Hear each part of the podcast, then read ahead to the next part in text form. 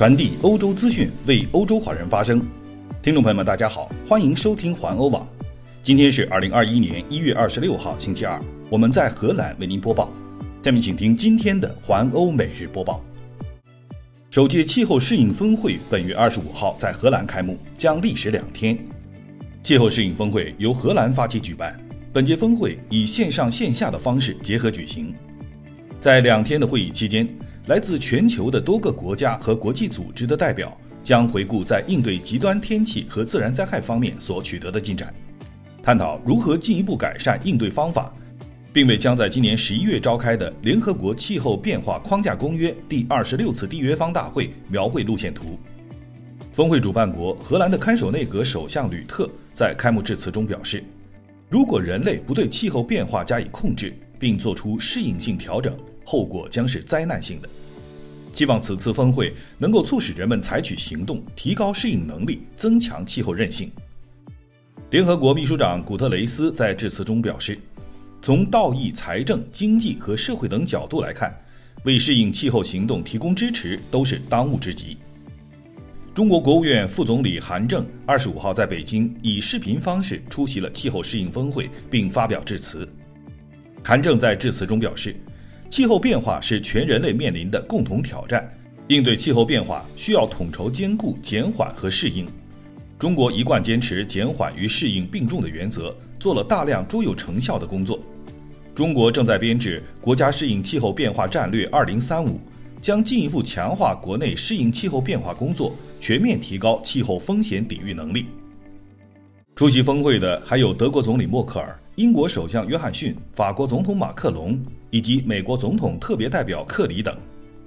开幕第一天，美国气候问题特使约翰克里。为特朗普任期内美国缺席应对气候变化感到遗憾，克里表示，三年前科学家给了我们一个严厉的警告，警告我们为避免气候变化的最严重后果，我们只有十二年的时间，我们现在还有九年的时间。我们感到遗憾的是，在那三年中，美国缺席了。英国首相约翰逊在荷兰主持的气候适应峰会上说。不可否认，气候变化已经在我们身边，已经在破坏着人们的生活和经济。我们必须适应不断变化的气候。现在，我们必须这样做。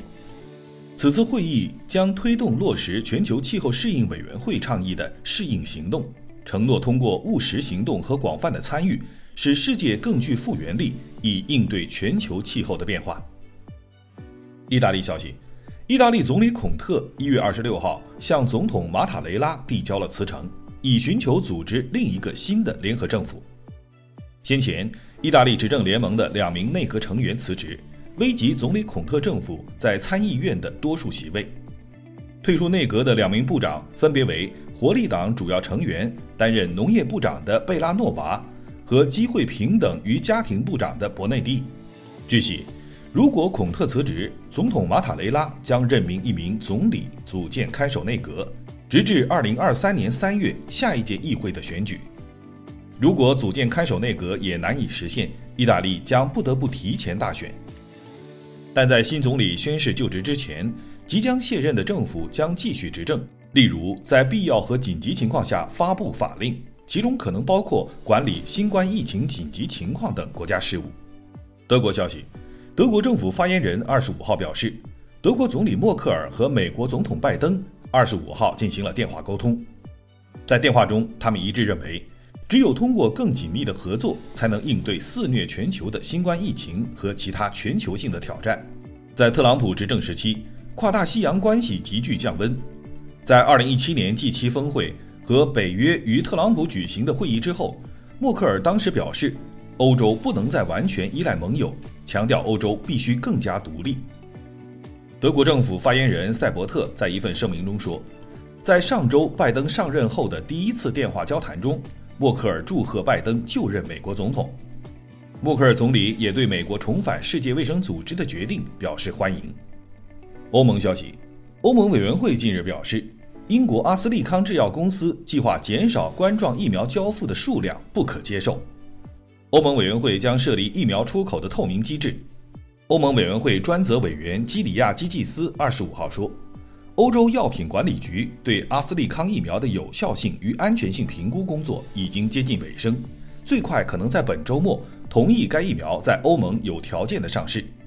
但现在疫苗供应方面出现了问题，少于此前商定的剂量。对此，欧盟表示无法接受。欧盟多国也表达了不满。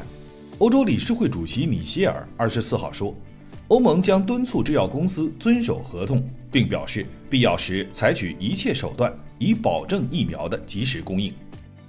法国消息，法国巴斯德研究所一月二十五号表示，由于临床实验结果不如预期，将终止与美国默克药厂合作研发对抗新冠的疫苗。巴斯德研究所与默克药厂去年五月时宣布。合作研发以现有麻疹疫苗为基础的注射剂，并且在去年八月展开了首阶段的临床实验。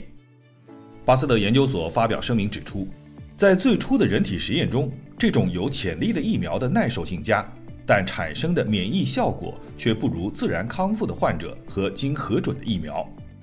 不过，巴斯德研究所表示，放弃这个以麻疹疫苗为基础的注射剂，不影响巴斯德继续研究其他两款。以不同方式发展的候选疫苗，继续关注疫苗的相关消息。面对变异病毒，此前研制的疫苗是否仍然有效？美国公司 Moderna 一月二十五号表示，实验室研究结果显示，他们推出的新冠疫苗对在英国和南非发现的变种病毒毒株仍然具有防护力。不过，由于实验结果也显示，Modena 疫苗对南非变种病毒产生的抗体反应较弱。因此，为了力求谨慎，莫德纳将实验加入第二剂追加疫苗，使整个注射过程共需要注射三剂疫苗，并且已经开始对一支专为南非变种病毒调整过的候选追加疫苗进行临床实验。来看另一条新闻：英国政府将从一月三十一号起接受持有有效英国国民海外 BNO 护照的香港人申请特别签证在英居留。对此，香港行政会议召集人陈志思认为，大陆赴港的移民将能够填补部分流失的人口，影响会小于预期。据彭博社统计，香港目前有约两百九十万持有或符合申请 BNO 护照的居民以及亲属。在英国公布放宽 BNO 身份的香港人到英国定居的政策文件之后，北京已经公开警告或将不承认 BNO 护照。据彭博社报道。陈志思二十五号表示，不认为英国的新政将导致大量的港人离开香港。一开始离开的港人最终会返回香港，或者接下来将会有新的移民进入香港。陈志思认为，目前已有一大批有才能的大陆移民填补离开的港人。以上就是今天的环欧每日播报，我是郑军，期待您每天关注环欧网为您带来的欧洲最新资讯。明天见。